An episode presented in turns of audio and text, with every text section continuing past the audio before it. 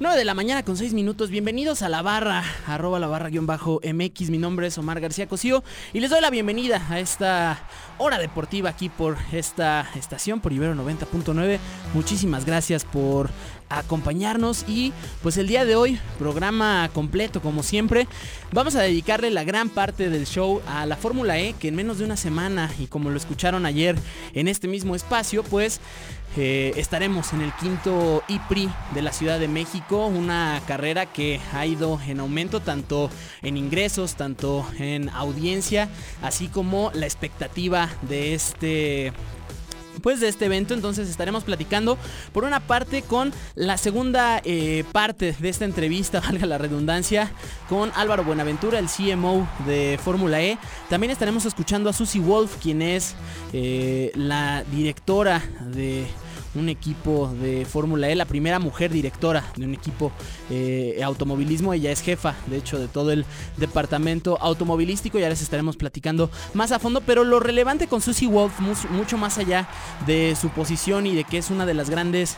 Eh, trailblazers, si se le puede poner así, de las que abren estos caminos para las pilotos mujeres, es el hecho de que eh, a través de ella hace un año exactamente en el IPRI de México 2019, ella inició un programa que se llama Girls on Track, que es una especie de academia que desarrolla jóvenes talento para eh, pues que cada vez haya más mujeres en la pista. Lo hemos comentado y nada más para reforzar este dato, pues eh, la idea de la Fórmula E es que para dentro de dos años, en, la, en dos temporadas, pues ya haya una presencia por lo menos de cuatro pilotos mujeres en eh, pista, lo cual pues bueno, por supuesto habla del desarrollo y del compromiso, ¿no? Además de talentos que ha habido y que ha pasado por este eh, serial. Ya hemos visto el caso de Tatiana Calderón, quien incluso ya también es piloto de desarrollo en la Fórmula 1. Y ahora sí vamos a presentar la alineación titular que ya estamos por arrancar esta hora deportiva. Fernanda Reyes, ¿cómo estás? Hola, ¿qué tal? Buenos días a todos. Eh, disfrutando de este domingo y pues tenemos varias cosas de qué hablar en la agenda de hoy.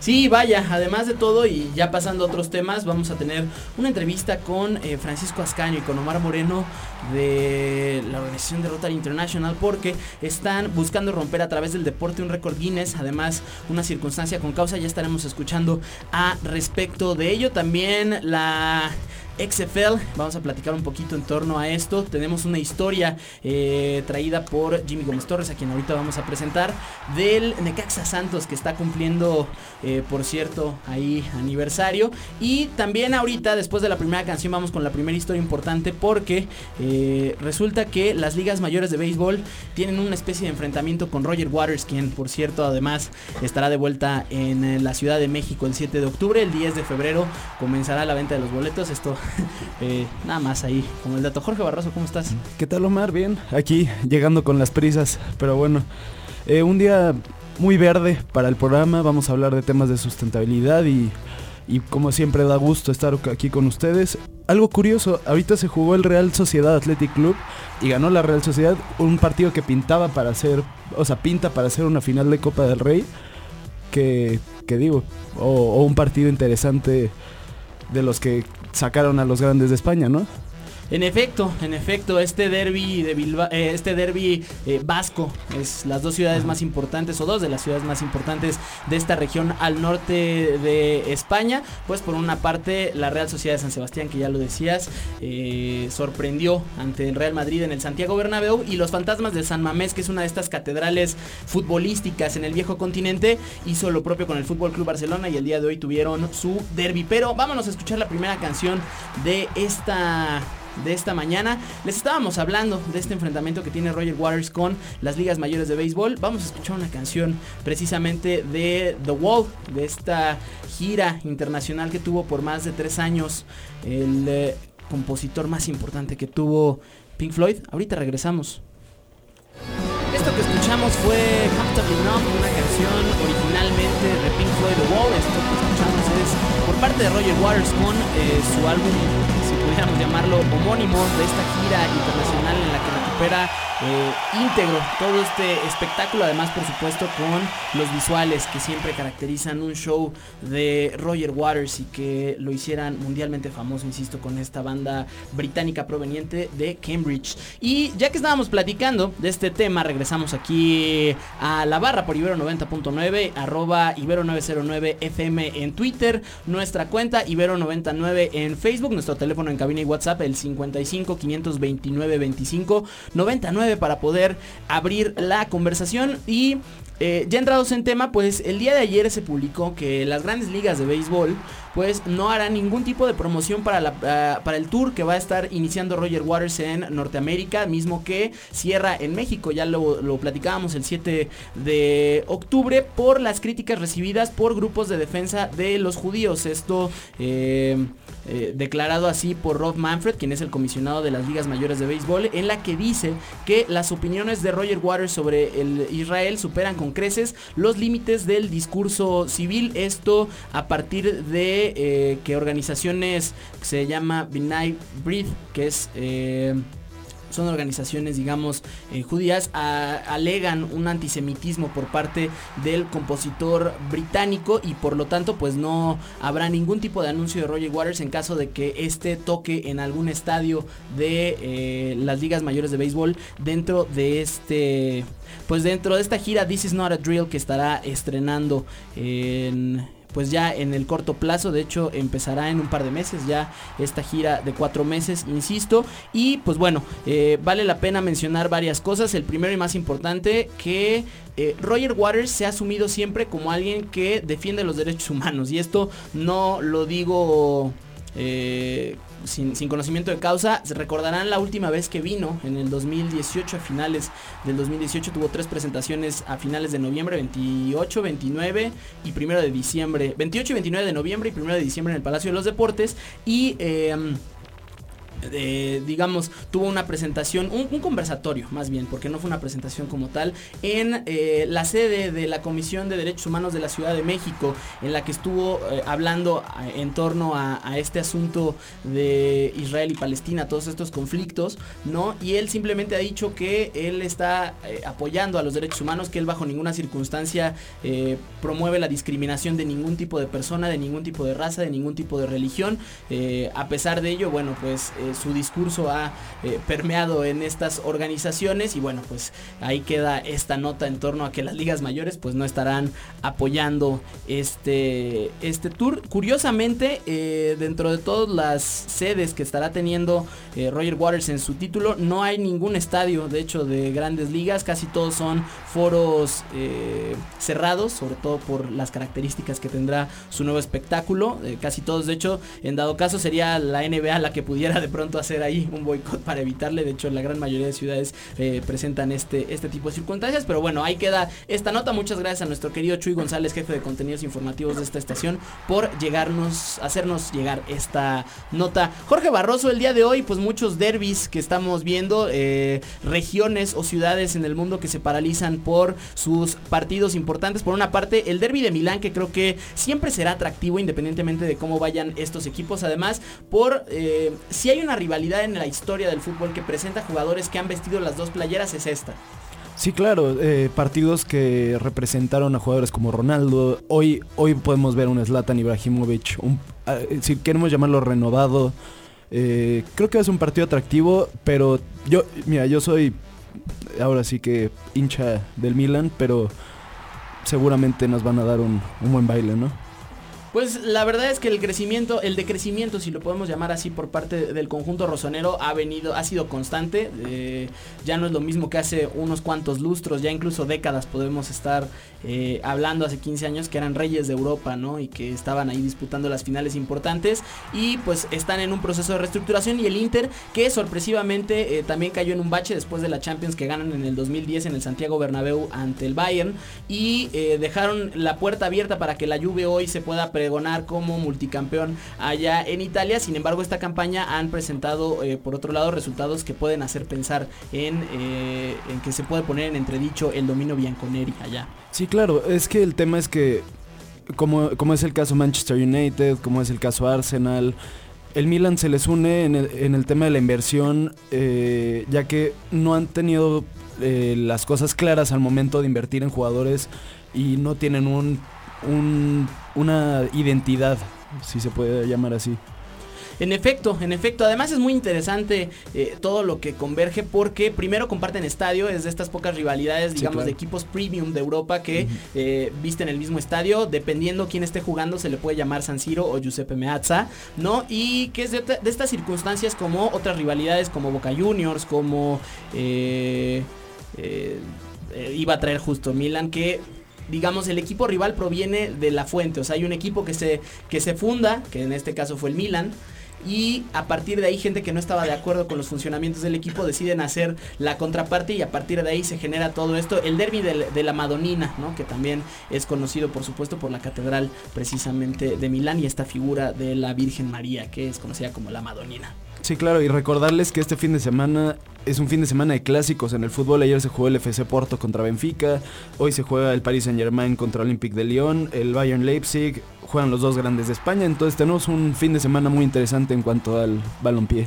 Pues ahí queda, ¿no? Nunca terminamos tampoco de, hablar de, fútbol. Por cierto, ahí el Tecatito Corona, qué joya se aventó ante el Benfica. Lo estaremos compartiendo a través de nuestras redes sociales. Pero entremos en materia para hablar de la Fórmula E. Ya les estábamos comentando que este próximo fin de semana, el 15, se estará llevando a cabo el, el quinto IPRI de la Ciudad de México. Ya un lustro que está cumpliendo el serial más importante de autos eléctricos. Y vamos a escuchar a Álvaro Buenaventura, otra parte de esta entrevista que le hicimos en Ibero 90.9 para eh, pues que nos platique de los detalles que se vienen en esta edición 2020 del IPRI.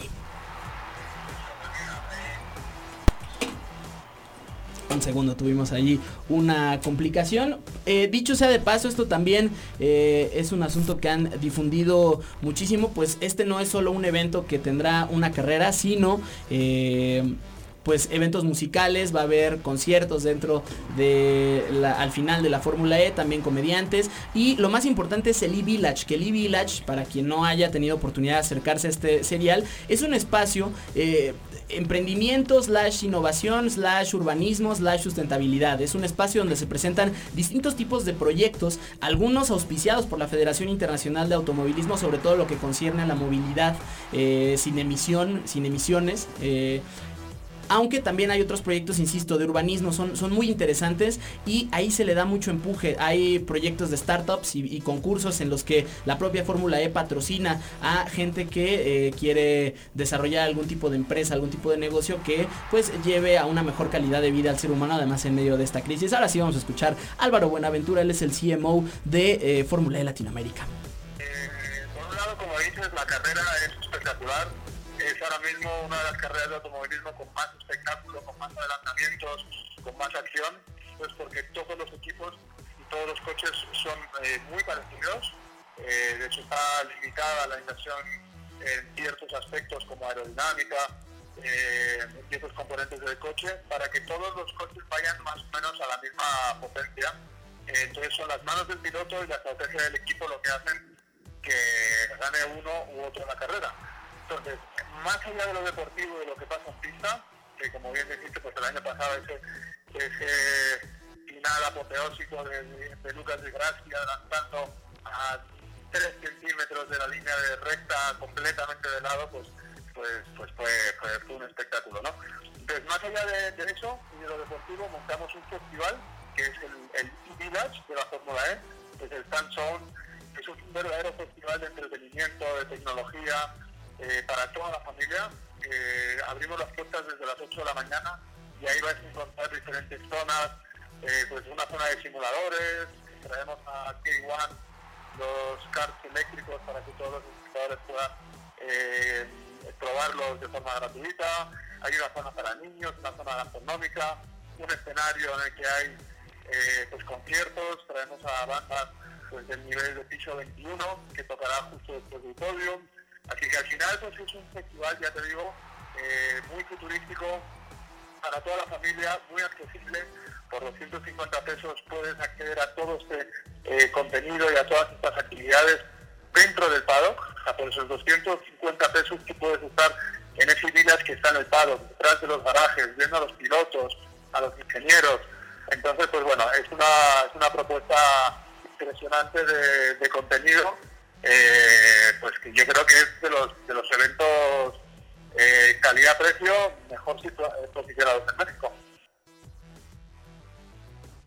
Regresamos ya para platicar, ya escuchamos a Álvaro de lo que está proponiendo con este asunto del e-village, un poquito la propuesta que viene. Y pues hay varios puntos a destacar. El primero es ese, que pocas veces en, la historia habíamos visto un serial y que además digo, desde el espíritu bajo el que es creado y bajo el que se desarrolló hace ya seis años, en el que eh, siempre, siempre Álvaro cuenta la anécdota de que nació en un keynote, ¿no? Que nació en una presentación de PowerPoint y de pronto un día volteó y ya estaban los, los automóviles corriendo en Londres, ¿no? En los circuitos callejeros. Varios puntos a destacar en torno a esto. El primero, que, ya le estábamos platicando, es que el Autódromo de los Hermanos Rodríguez es de las pocas excepciones en el calendario anual porque este no es un serial que se destaque por correr en pistas. De hecho, la idea para todos los circuitos de Fórmula E es que sean circuitos callejeros dentro de las ciudades y de hecho se pueden tomar los lujos de tomar Piccadilly Circus en, Londres porque no hay contaminación sonora. Entonces eh, hay otro, otro esquema,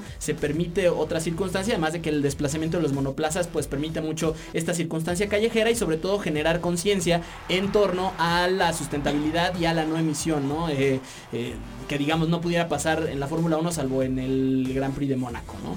Sí, claro, era lo que comentábamos ayer, que la Fórmula E, eh, los lugares los escoge un, poco por el tema de, fomentar este, este uso de energía sustentable en las ciudades más grandes, en las que hay más contaminación. Entonces, creo que el calendario es muy prometedor. Hay ciudades como Marruecos, eh, no sé, que pintan muy bien, como dices, el tema callejero, ¿no?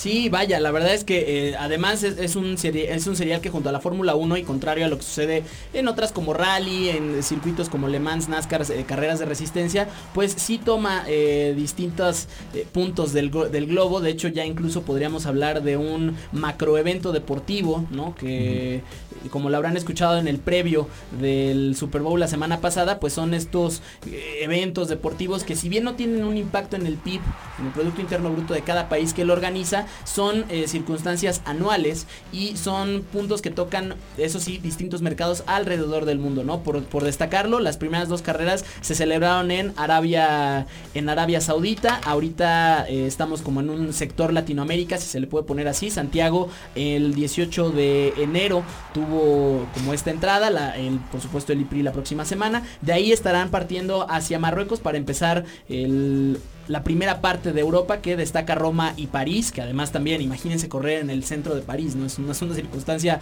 eh, menor. Después eh, estarán yendo rumbo a Seúl para ya estar perfilando el final de esta campaña en Berlín, Nueva York, por supuesto que, contrario a lo que venían las temporadas anteriores, no habrá dos carreras, sino solo una para dar el cierre en Londres, sede, por cierto, donde está la Fórmula E.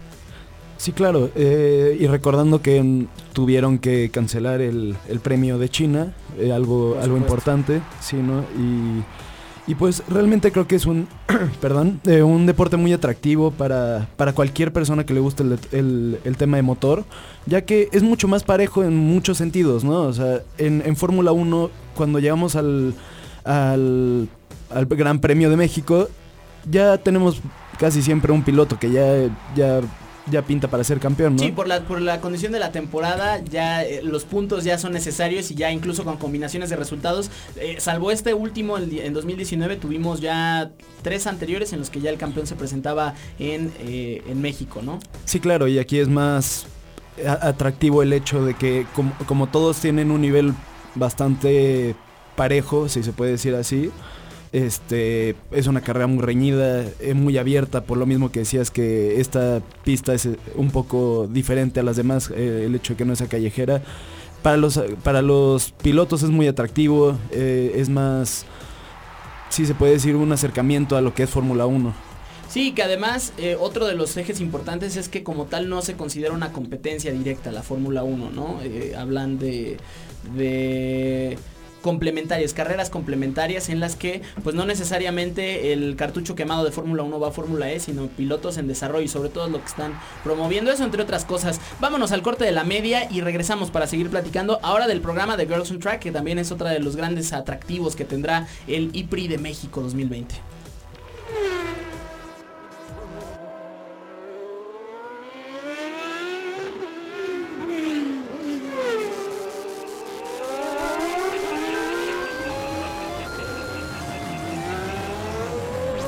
Escucha el deporte.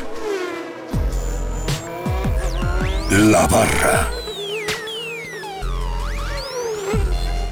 La segunda parte, amigos, de la barra, arroba la barra guion bajo MX, arroba Ibero 909 FM, Omar García Cosío, Fernanda Reyes, Jorge Barroso, de este lado del micrófono. Y ya les estábamos comentando este proyecto de Girls on Track desarrollado por Susie Wolf. Vamos a escuchar un, par de audios que de hecho eh, tuvimos hace un año en el IPRI 2019. Vamos a escucharla y ahorita les regresamos a platicar de qué se trata.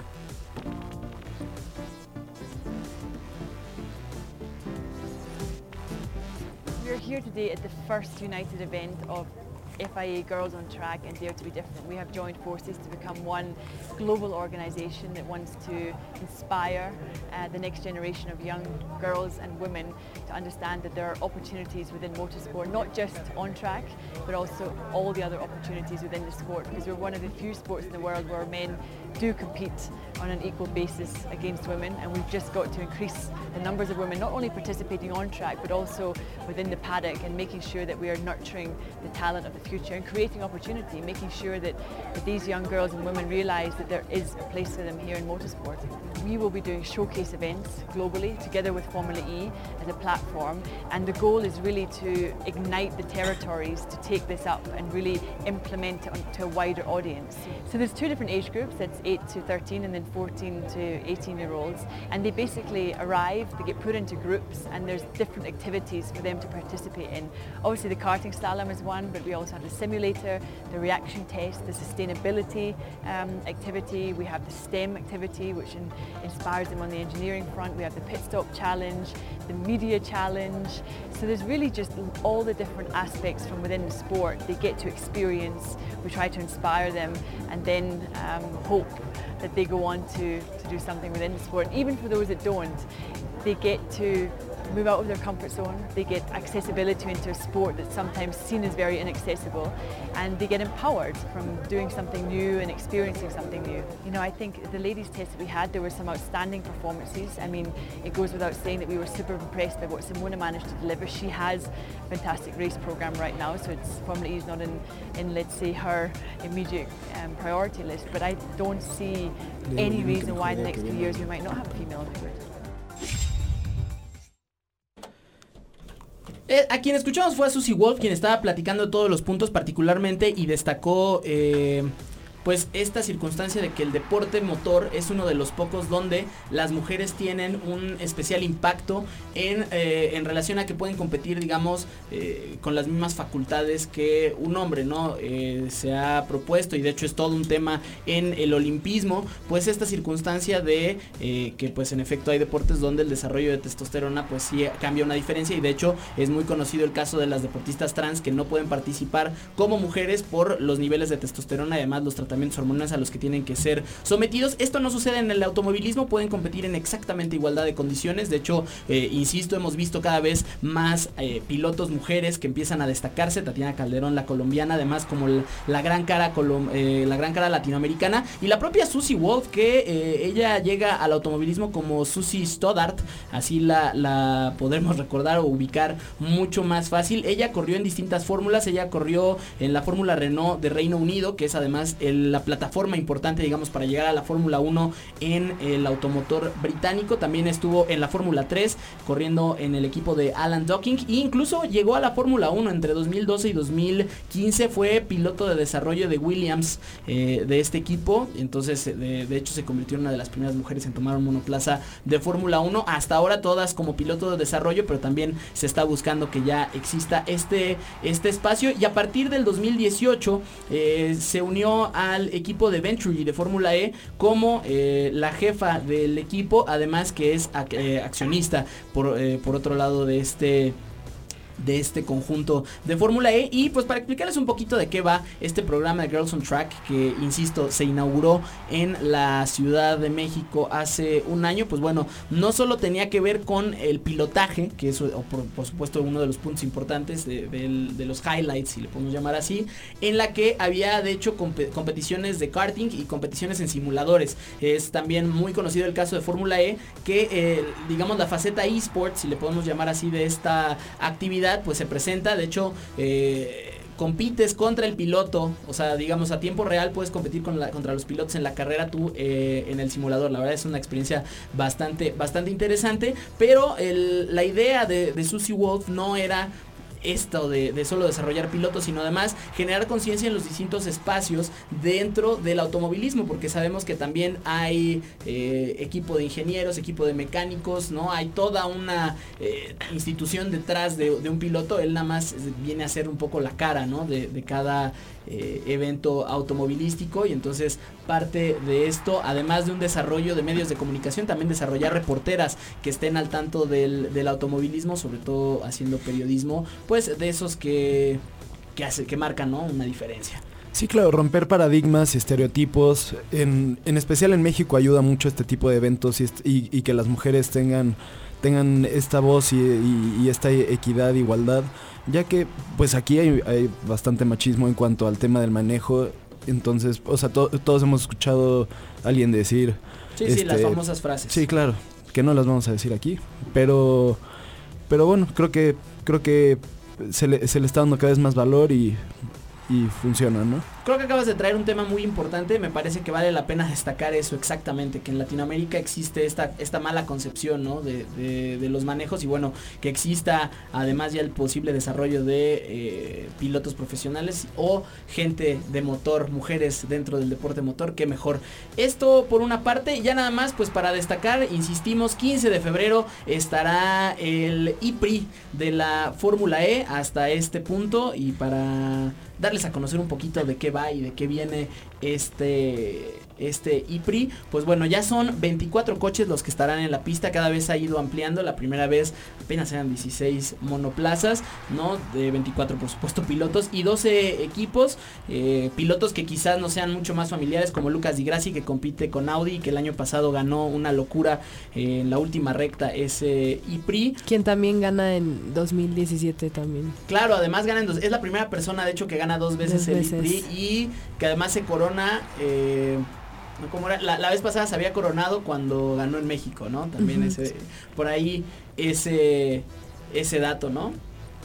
Y, bueno, nomás por decir los otros eh, ganadores del, del, IPRI aquí en México, en el 2018 gana Daniel Apt, igual por Audi Sport, y en el 2006, la primera, eh, edición Jerome de Ambrosio de Dragon Racing. Jerome de Ambrosio, que también es de esos grandes pilotos que actualmente corre por Mahindra de hecho es en lo que se convierte el, equipo de Dragon, eh, de hecho de los pilotos fundadores, digamos, de esta categoría. Stefan Van Duren también es bastante, bastante conocido, ¿no? Eh, Sebastián Buemi, que corre para Nissan. Además, que esto llama mucho la atención, por supuesto, Felipe Massa, quien fuera piloto de Fórmula 1, ¿no? Que además de los consentidos, todos los pilotos latinoamericanos reciben siempre un gran trato acá en México. Quizá eh, Lucas Di Grassi por la cercanía y además de que su coche curiosamente tiene el verde, blanco y rojo en su monoplaza, pues también genera ahí un asunto especial con el público mexicano. Pero bueno, pues ya preparando este IPRI, por supuesto a lo largo de la semana en Ibero 90.9 estarán eh, escuchando todo este previo, ya enfocándonos más en lo deportivo. El jueves también eh, estaremos publicando contenido especial por eh, diversos eventos y diversas actividades que estaremos teniendo con ellos a lo largo de la semana. Vámonos a escuchar una canción ya para regresar y perfilar la franja crepuscular de este programa. Vamos a poner y vamos a bajar un poquito las ansias en este programa. Vamos a escuchar esto de Sammy Davis Jr. que se llama Mr. Bojangles. Uf, qué rolón. Ahora sí, ya para regresar al último tema, bueno, último tema de esta mañana Jorge Barroso, Fernanda Reyes, Omar García Cosío de este lado, pues el, este fin de semana para todos los que estaban un poco en esta decadencia sentimental o emocional por el final del NFL y que faltan 208 días para el regreso de la temporada, no es que alguien esté contando los días, pero es lo que falta para que regrese el eh, circuito de fútbol americano más importante de este planeta. Eh, la, como el año pasado, recordarán que estuvimos hablando de esta liga alternativa que se desarrolló en los Estados Unidos y que trataba de funcionar como una especie de semillero para la NFL, eh, una liga de desarrollo, si lo podemos poner así, en torno al, pues, a este deporte y que tenía nexos con la NFL, pues bueno, uno de los competidores que de hecho ya tuvo una incursión a principios del siglo pasado, la XFL, acaba de regresar y nos quita la resaca del fútbol americano durante algunas semanas, durante algunos meses, vamos a poder estar viendo... Eh, pues fútbol americano, digamos, en, otro, en otro espacio, en otro nivel. Esto es desarrollado por Vince McMahon, quien además es un gran empresario dentro del entretenimiento, por cierto, dueño de la WWE, y que justo en, un principio lo que buscaba la XFL era hablar como de esta extreme, ¿no? Como llevarlo a un extremo, llevarlo a una frontera nueva en la que eh, el contacto fuera parte del espectáculo y un poquito traer eh, estos elementos narrativos y lúdicos de la lucha libre de los Estados Unidos, como la WWE y que, algunos ya tendrán un poco de, conocimiento, sino pues hay mucho, eh, ¿cómo decirlo? Eh, mucha provocación, mucho show off, mucho show dentro de, esta lucha libre. La verdad es que sí contrasta mucho con la lucha libre mexicana, por poner eh, el, contraste más claro. Mm, y sobre todo este asunto de la violencia, ¿no? Que, y de la agresividad es una de las cosas que fomentó. Al final, pues no pudo mantenerse en la temporada inaugural en el 2001, de hecho fracasa. Y desde entonces habían buscado recuperarla. Entonces hasta ahora lo pueden hacer. El pasado 7 de enero se, se confirmó este libro de reglas, este nuevo reglamento para eh, la XFL porque sí distará, digamos, y tiene ciertas variaciones en torno al fútbol americano profesional y el fútbol americano colegial. Sí, así es. Y bueno, en la conferencia de prensa fueron presentadas algunas de las más importantes eh, cambios de, reglas y entre ellas eh, la de agilizar el juego y que los tiempos muertos sean más cortos Igual en el fútbol americano tradicional como la NFL, el coreback puede pasar el balón hacia atrás, digo, hacia adelante en una ocasión y el recibidor puede pasar el ovoide hacia atrás, mientras que en la XFL se agregó la posibilidad de asistir hacia adelante en dos ocasiones.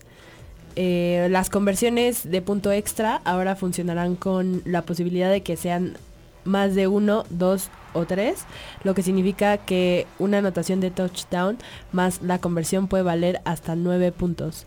Eh, las ofensivas se mantendrán en el terreno de, juego y podrán optar por jugadas de un punto desde la línea de la yarda 2 o si se busca dos puntos entonces desde la línea de la yarda 5 o, o 3 desde la yarda 10. Y bueno, en cuestión de seguridad, la XFL busca salvaguardar la integridad de los jugadores. Eh, particularmente durante los kickoffs, los equipos no tendrán los 40 segundos entre jugadas, pues se redujo a 25 y 10 minutos de descanso entre mitades. Pues ahí está, reglas muy interesantes. Creo que sobre todo esta de las conversiones de dos puntos ah, le van a dar mucho sabor al juego. Pensar que un touchdown te puede dar nueve puntos, pues cambia por completo la forma en la que se puede entender la estrategia de este juego. Y este pase adelantado creo que también es otra de las grandes innovaciones. A ver si funciona. Poco a poco la NFL y ha, ha intentado incorporar ciertas circunstancias, sobre todo en torno a la seguridad de los jugadores, lo cual para muchos es el fin del espectáculo y hay que ver cómo se contrapone. Y también otro de los puntos interesantes son los mercados donde se abrió esta XFL inaugural. Son ocho equipos y están distribuidos de una forma bastante, bastante curiosa. Sí, claro, en este formato que ya estamos acostumbrados en, eh, especial en Estados Unidos de, conferencia este y oeste, en el cual en la oeste tenemos al equipo de Dallas Renegades, Houston Rocknecks, Los Angeles Wildcats y Seattle Dragons. Creo que es evidente de, de qué ciudad son cada uno. Y en la parte este tenemos a DC Defenders en Washington, New York Guardians en New Jersey, eh, San, Luis, San Luis Battlehawks igual en San Luis, Missouri, y Tampa Bay Vipers en Tampa, Florida. Hay, hay que recalcar que hay un equipo que se toma como Practice Squad, que se consideraría como este noveno equipo probablemente, y es de Arlington, Texas.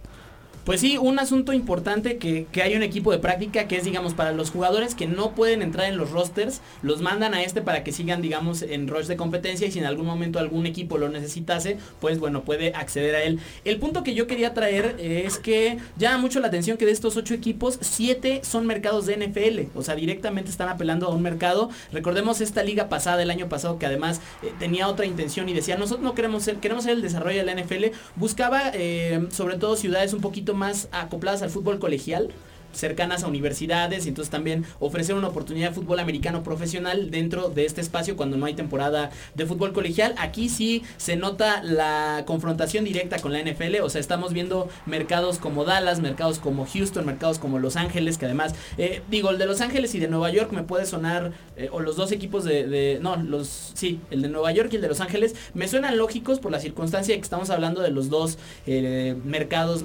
televisivos más importantes de, de los Estados Unidos. Pero pero Tampa, Florida, ¿no? Que además van a jugar en el Raymond James Stadium, mismo estadio donde juegan los, eh, los Buccaneers. El MetLife Stadium de Nueva York también ahí va a estar jugando los Guardians. Eh, el Century Link Field, ahí estarán jugando los Dragons, es sede de los Seahawks.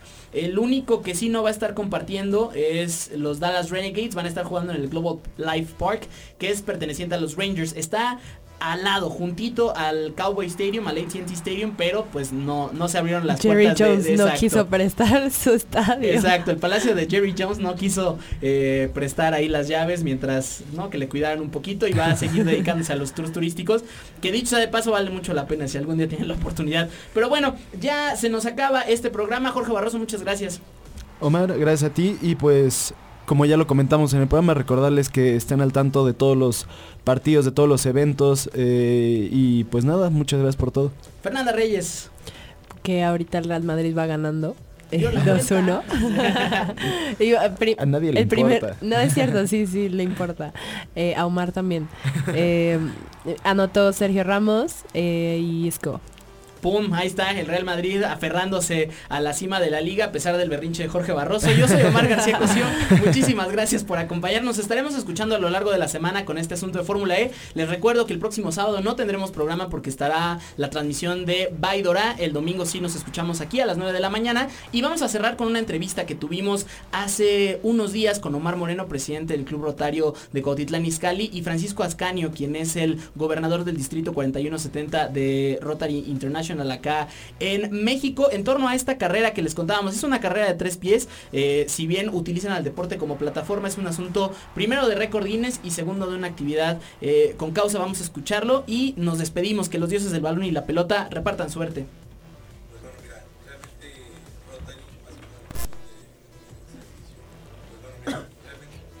Rotary, más que una organización de, servicio o de voluntariado, es una organización de liderazgo. Eh, cumple en febrero, el 22 de febrero, 115 años.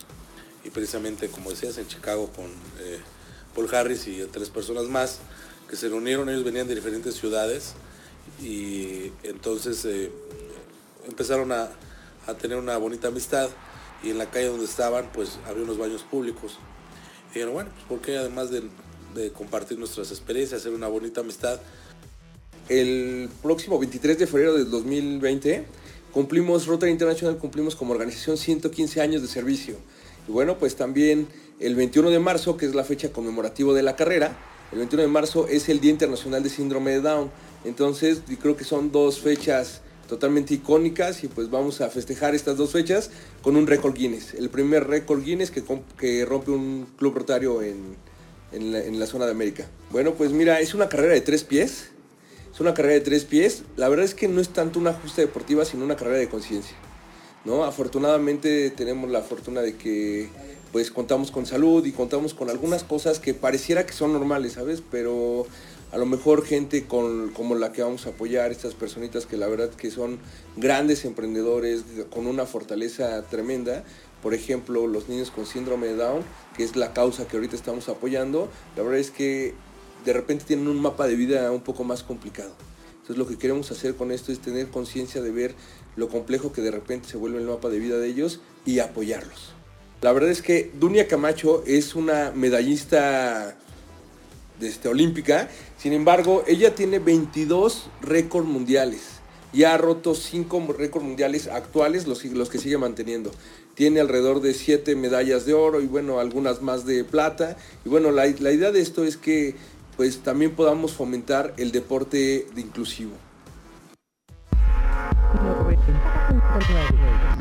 Ibero. Punto. 9. Ibero. 90.9.